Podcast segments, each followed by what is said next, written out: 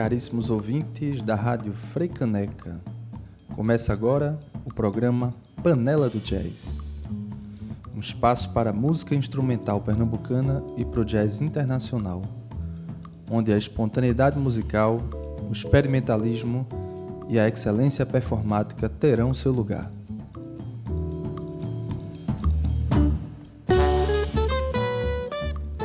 Eu sou Ângelo Monjove e este programa é uma produção da sociedade civil. Tem um apoio da Fundação de Cultura da cidade do Recife por meio do edital de ocupação da programação da Freicaneca FM.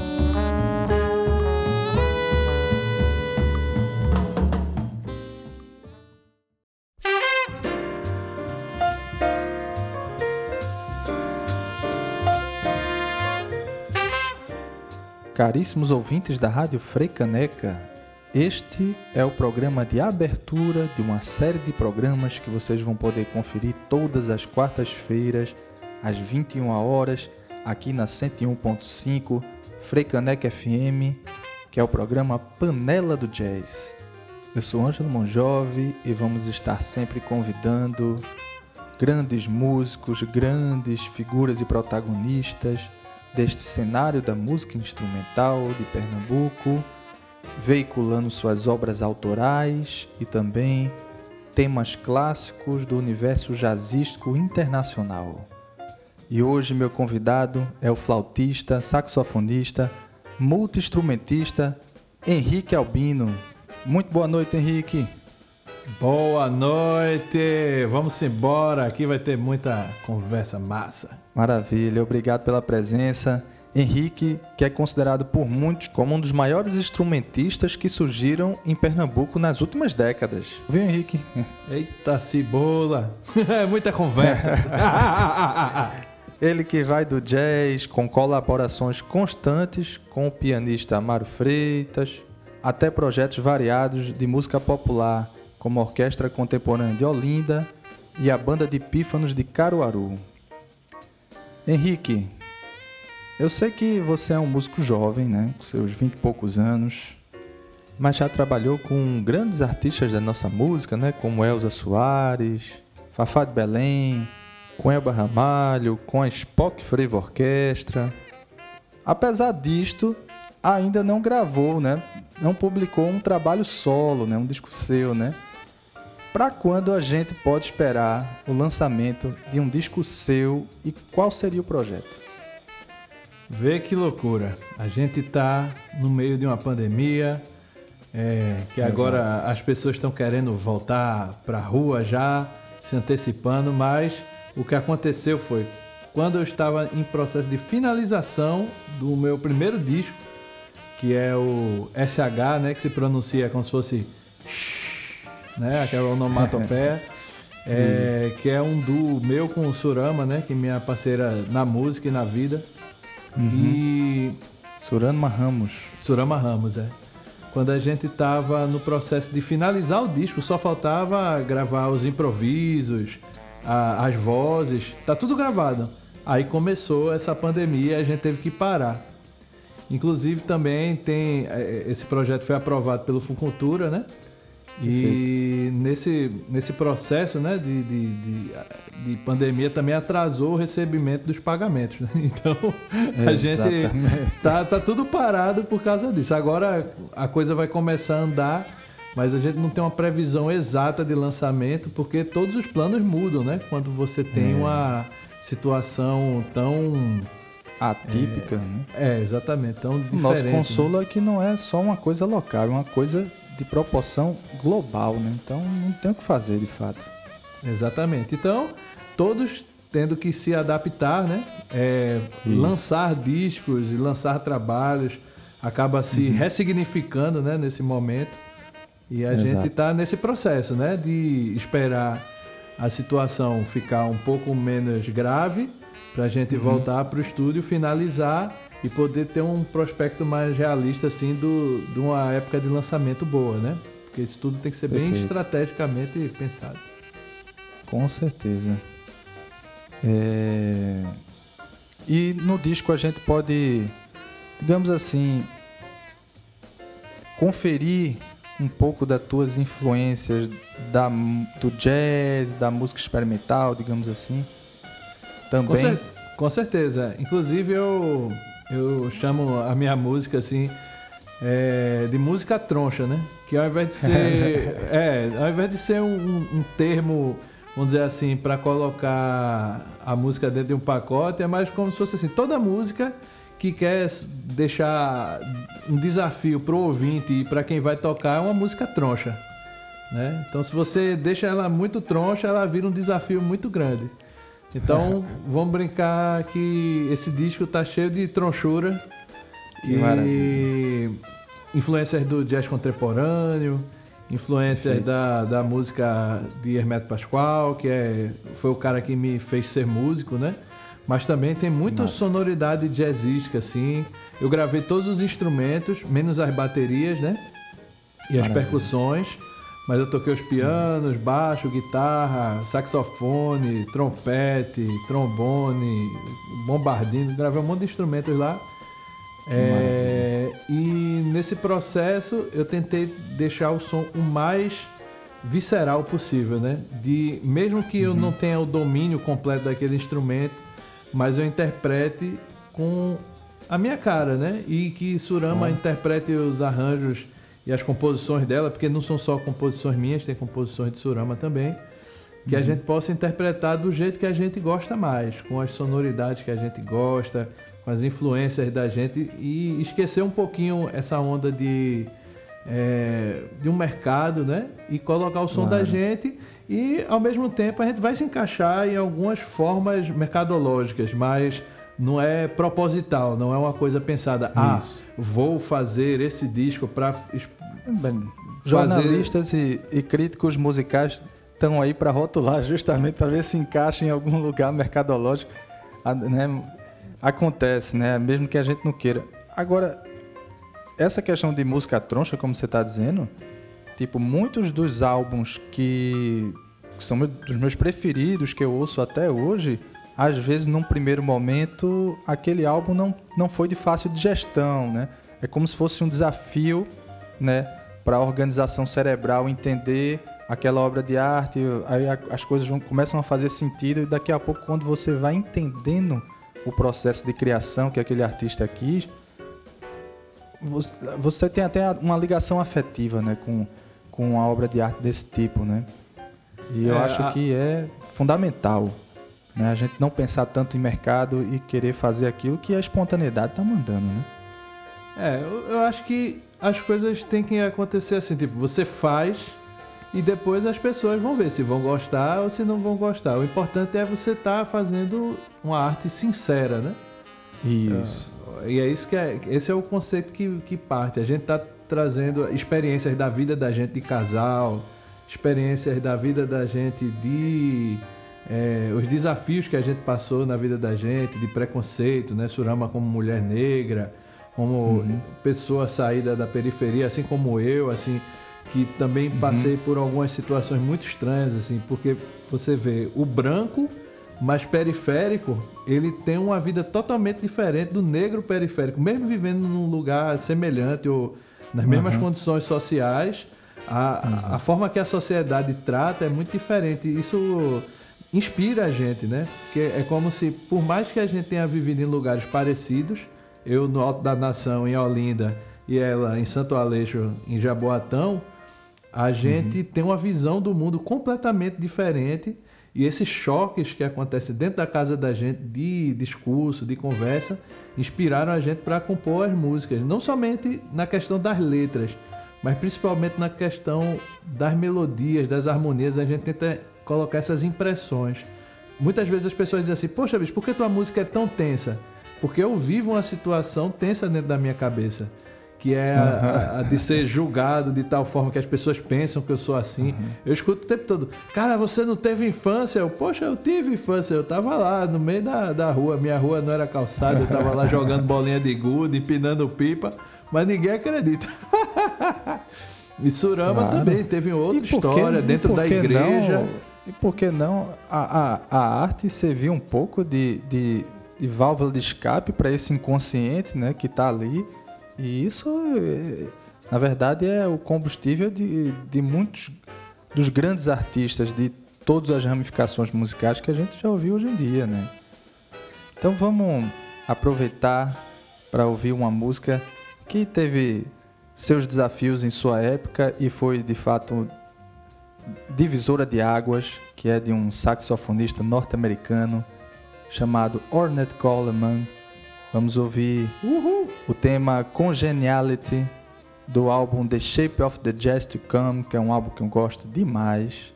De um ano espetacular para o jazz, que é 1959. A gente teve nesse ano Kind of Blue, Time Out e o The Shape of the Jazz to Come para, como se diz, chutar o pau da barraca. E vamos lá, Ornette Tronchura!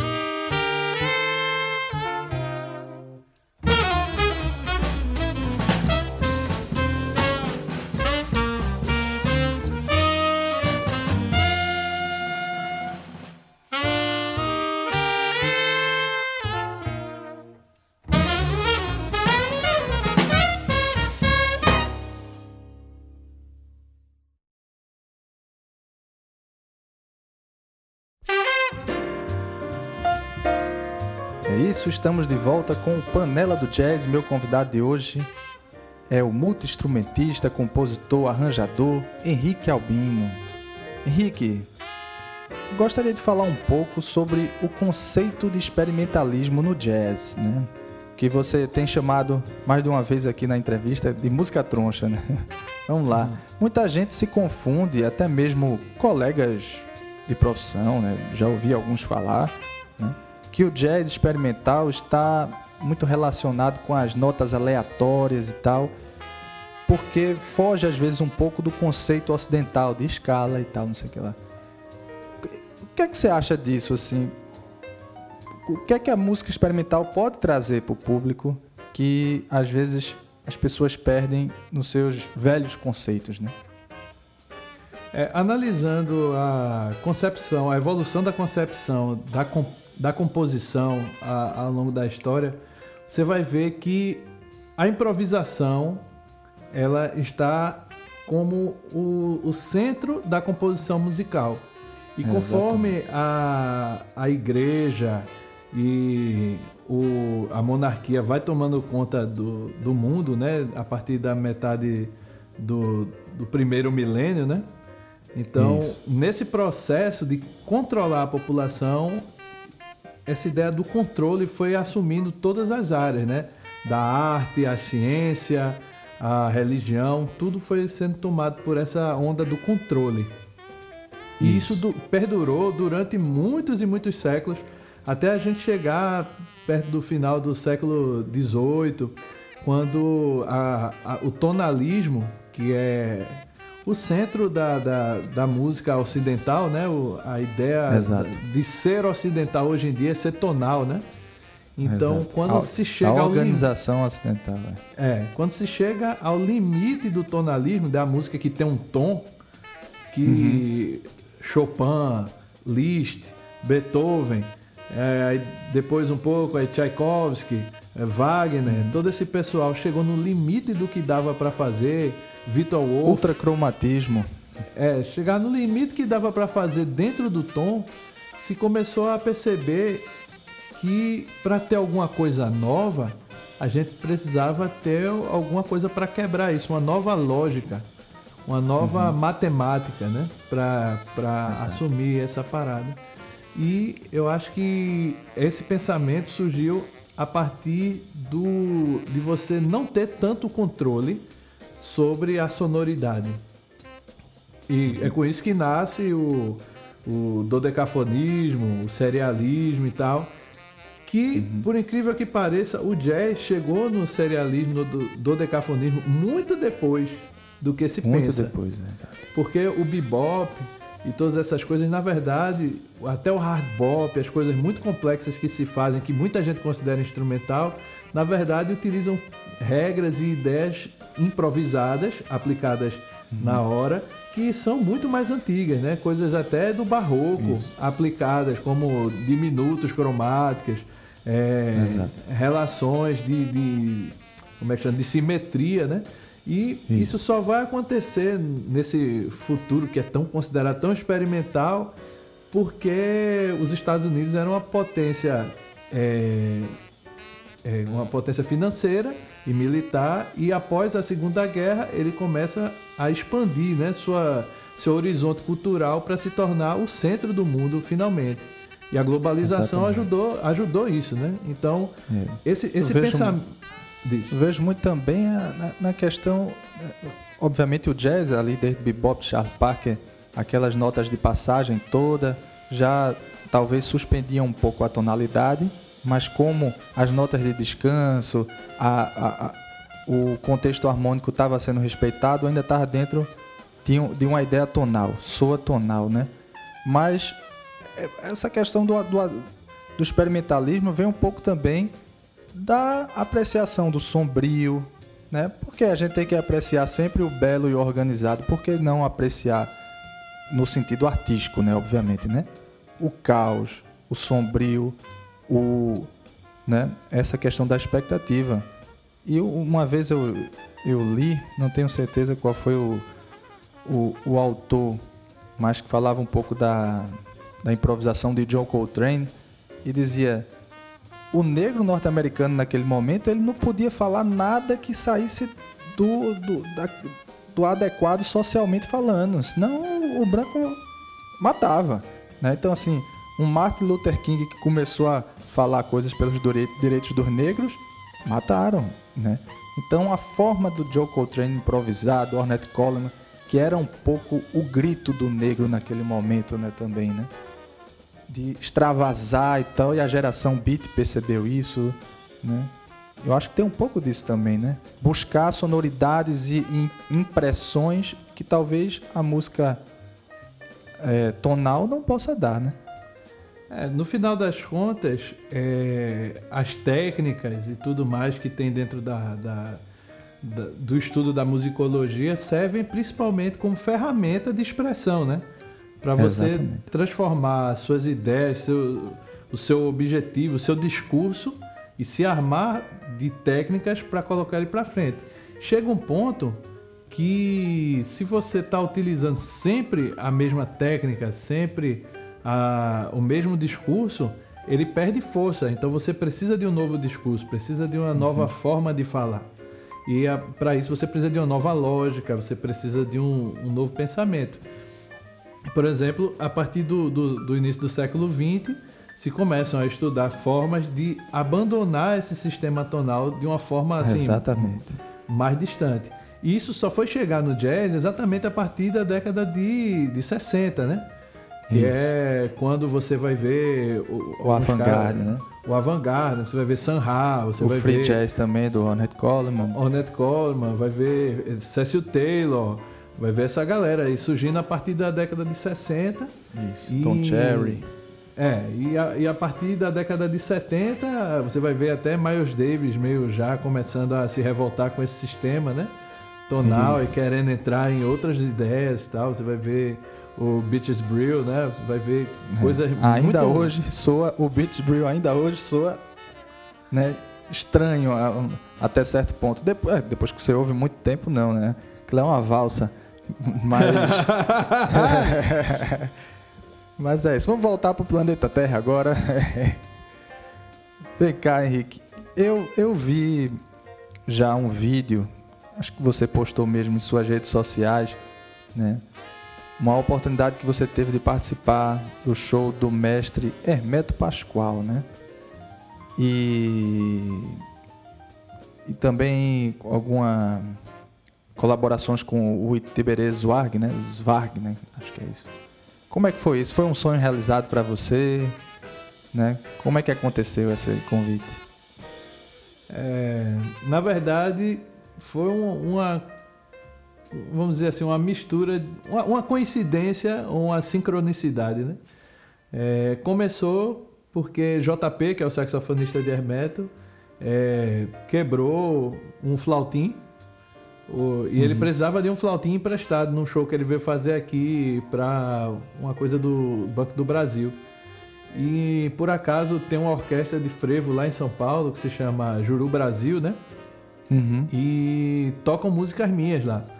E eles Legal. são amigos, né? Adriano, que é o, o diretor musical lá, Adriano Caneta e JP são amigos. E quando ele veio para cá, por acaso perguntou para Adriano: "E aí, bicho, tem alguém por aí que tu conhece para pegar um flautinho emprestado?" Aí passou meu contato, prestei o flautinho, aí comecei a conversar com o JP, a gente trocou uma ideia. Maravilha.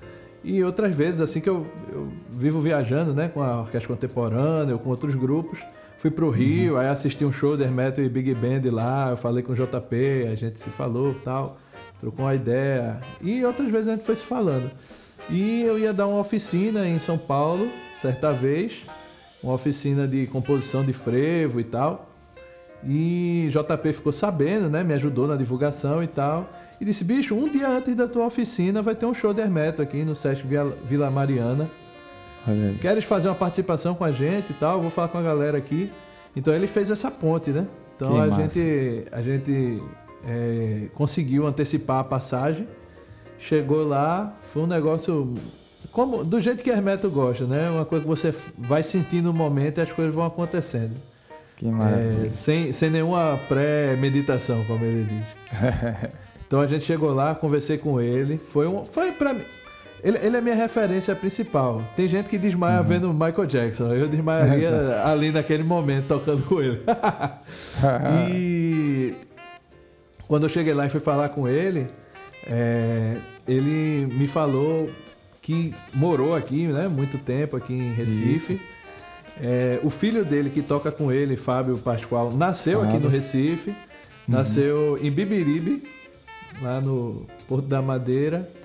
E ele se casou com uma pernambucana de Jaboatão. Aí o mais rapaz, a gente tá com muita coisa em comum, viu? Sorama de Jaboatão também. Aí, oxe, que história é essa aí? Ilza, né? Que era, era a esposa dele. E ele conhecia, falou de Zé Gomes, é, que ele trabalhou com Zé Gomes, né? Nosso grande pianista aqui da, da de Pernambuco, uhum. né? Grande Zé Gomes. Foi e professor falou, de muita gente. É, e falou de muita gente, assim, muitos músicos que eram daqui que tocavam na época dele que eu não cheguei a conhecer porque são muito antigos, né? Que maravilha. Aí, aí ele naquele momento que ele e falou muito de Spock, muito bem de Spock, né? Que ele ele uhum. gosta muito de Spock também. E quando a gente se falou assim, eu percebi como ele tem respeito assim, porque ele quando ele conversou comigo, eu, eu vi que além do fato dele respeitar, me respeitar como músico, ele me respeitou como pernambucano, assim, falou assim, poxa, Isso. cara, você vem da, do Nordeste, tá tentando fazer essa música troncha aqui também.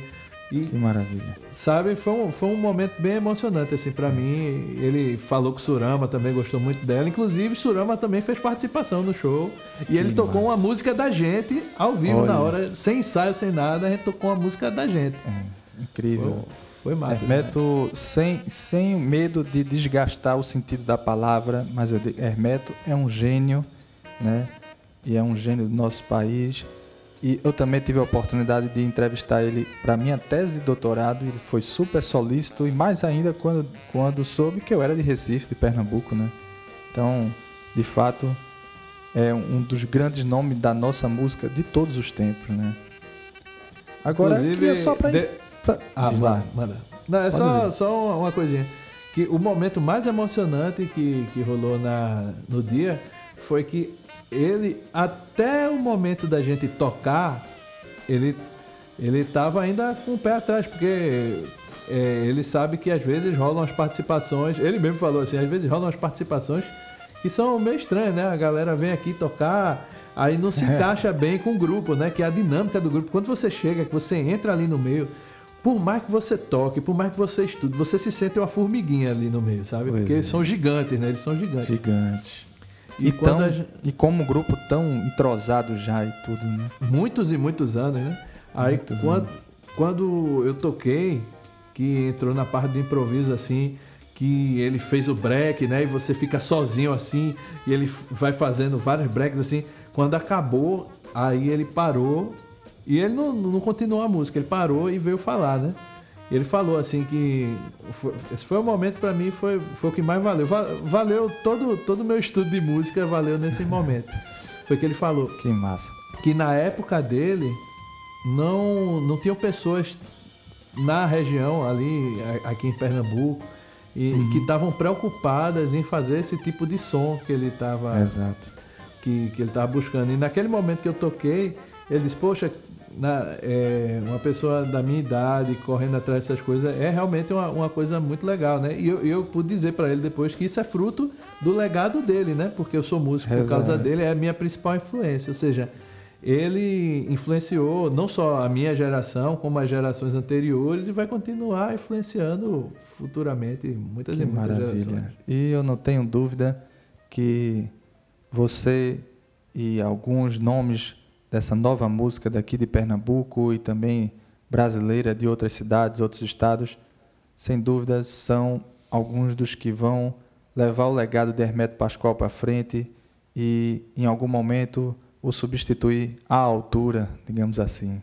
Então vamos aproveitar aqui para ir de música. Então vamos de Hermeto Pascoal com o tema Arrastapé Alagoano do álbum Cérebro Magnético de 1980.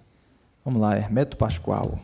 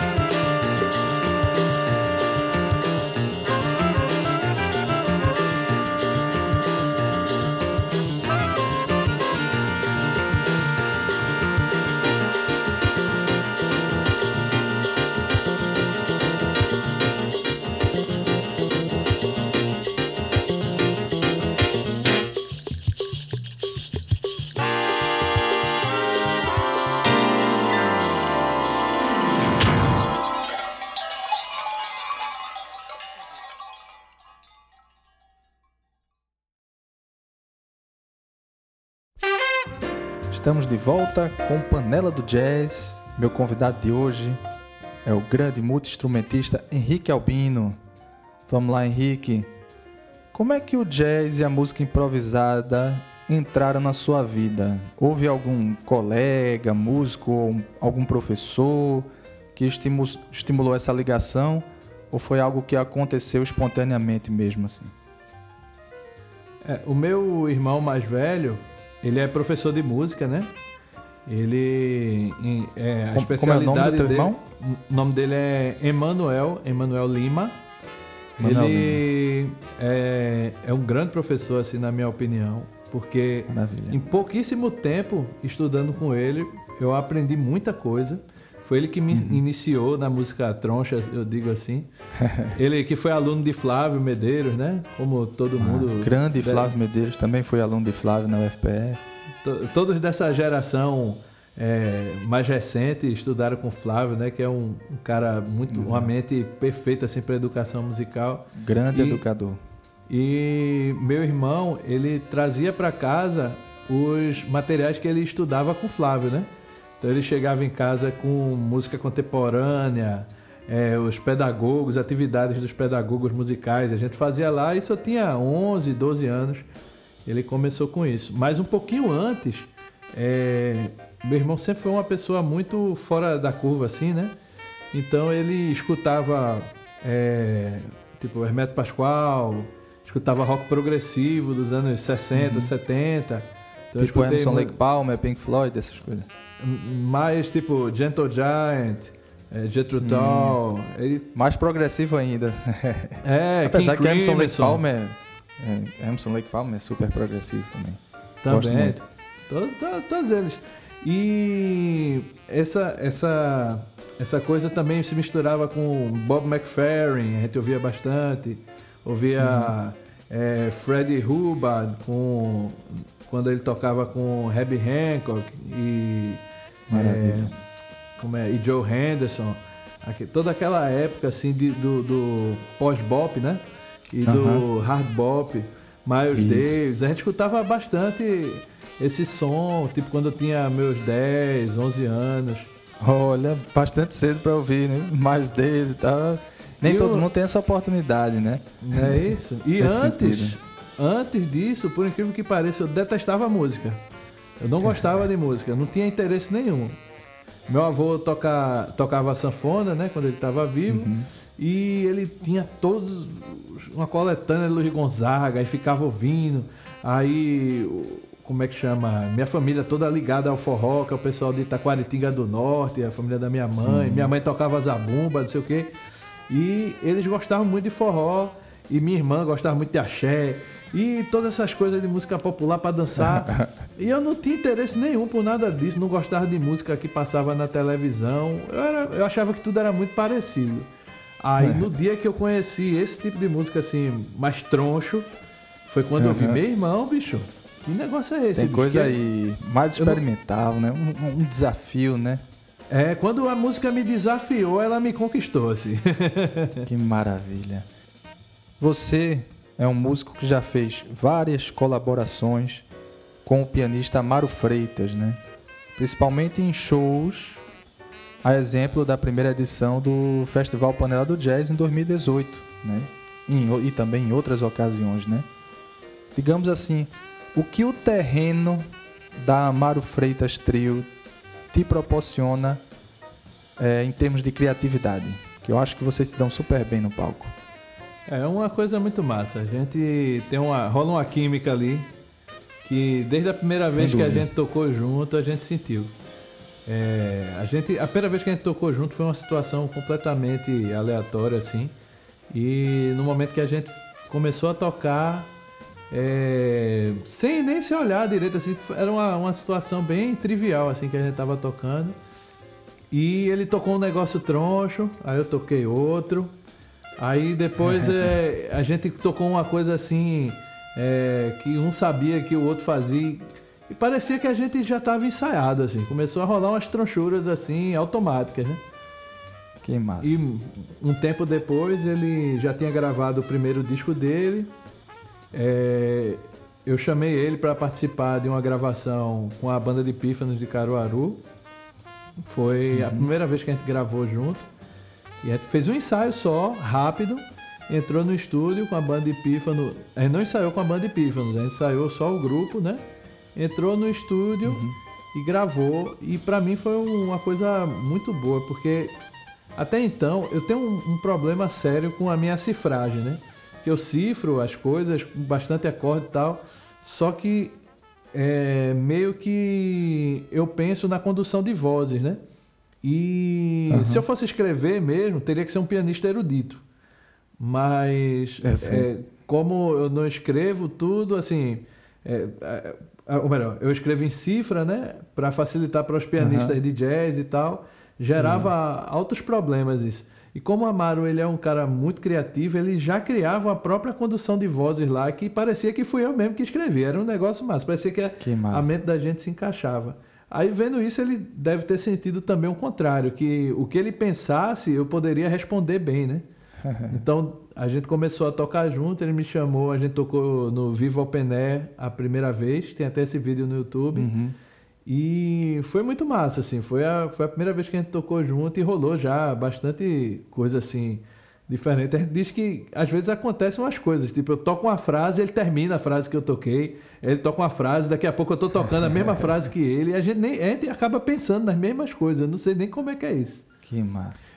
É uma sinergia que pode ser conferida sem dúvida pra, por quem está ouvindo, quem está assistindo o show.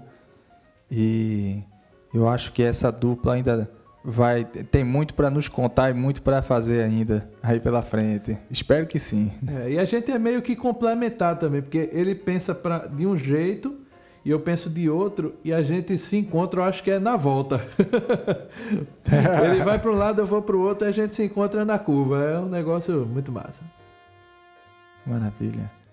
Vamos de música agora com um tema que foi gravado por Henrique Albino no projeto, tem, um CD de nome homônimo, Orquestra, Orquestra Frevo do Mundo, um CD que foi lançado este ano de 2020, né, com o tema Último Dia de Levino Ferreira. Esse é um projeto, é, digamos assim, no bom sentido da palavra, bem eclético, né? Um CD que tem, tem instrumental, que é a sua faixa, mas também tem Caetano Veloso, tem nosso querido Almério também. Como é que foi esse convite? É, esse, esse projeto foi, foi criado pelo Estúdio Muzak, né? O Estúdio Muzak daqui. Hum, E ele é dirigido por Pupilo, né? Da Nação Zumbi. sim. Ele que, que faz a direção musical e tal. E eu fui convidado, acredito que para quando eles construíram esse disco, eles queriam mostrar o que havia de novo no, no frevo, né? Uma- as coisas que estão sendo produzidas com a cara bem diferente no frevo. É, E eles trouxeram exatamente Almério, que é um cara que está fazendo trabalho bem diferente na, na, na música atual, de altíssima qualidade, gosto muito do trabalho dele. Trouxe Caetano Veloso, que é um, um, um som mais consagrado, com céu, e sempre com batidas Isso. eletrônicas, né? Sempre o frevo com a batida eletrônica, que no primeiro disco que eles fizeram, que é, eu acho que o nome também é Frevos do Mundo, tem muito desse, desse som de, de música eletrônica. Eu acho que eles viram que dá muito certo, assim.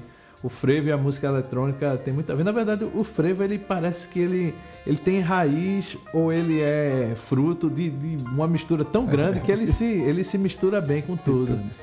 E... Se a música for ené- enérgica, ele se encaixa bem, né? Exatamente. Então vamos ouvir Henrique Albino interpretando Último Dia de Levino Ferreira.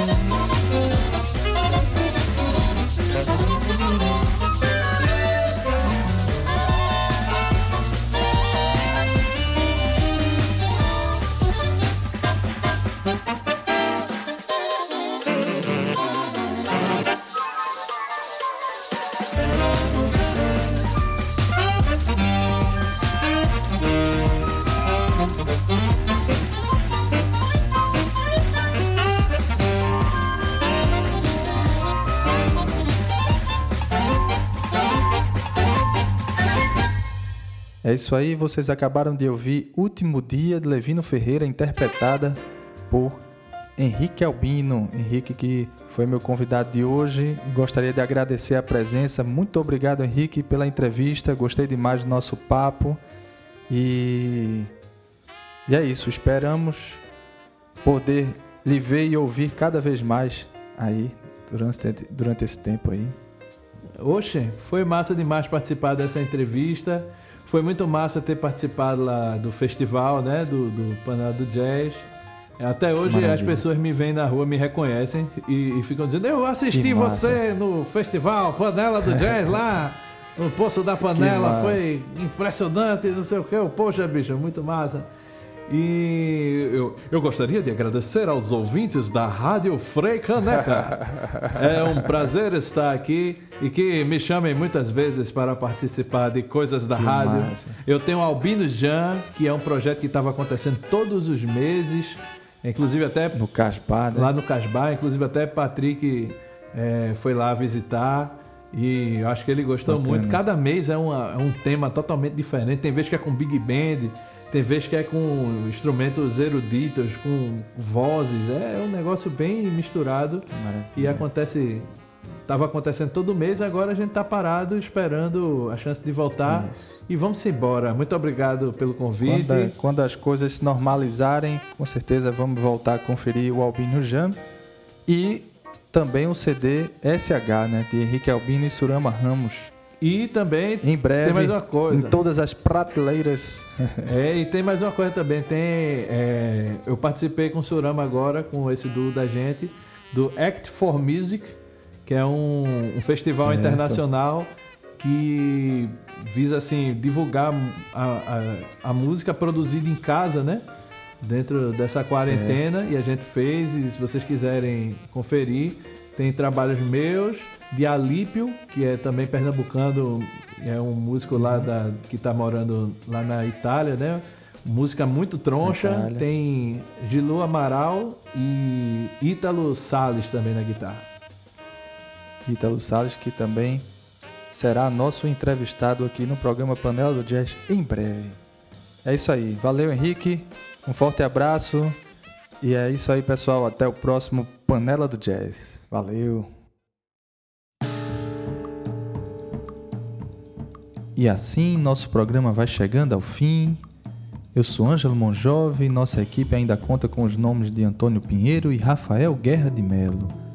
Agradeço novamente ao nosso convidado Henrique Albino e desejo uma ótima semana para todos. Até o próximo Panela do Jazz, a sua 101.5 Freicaneca FM, a rádio pública do Recife.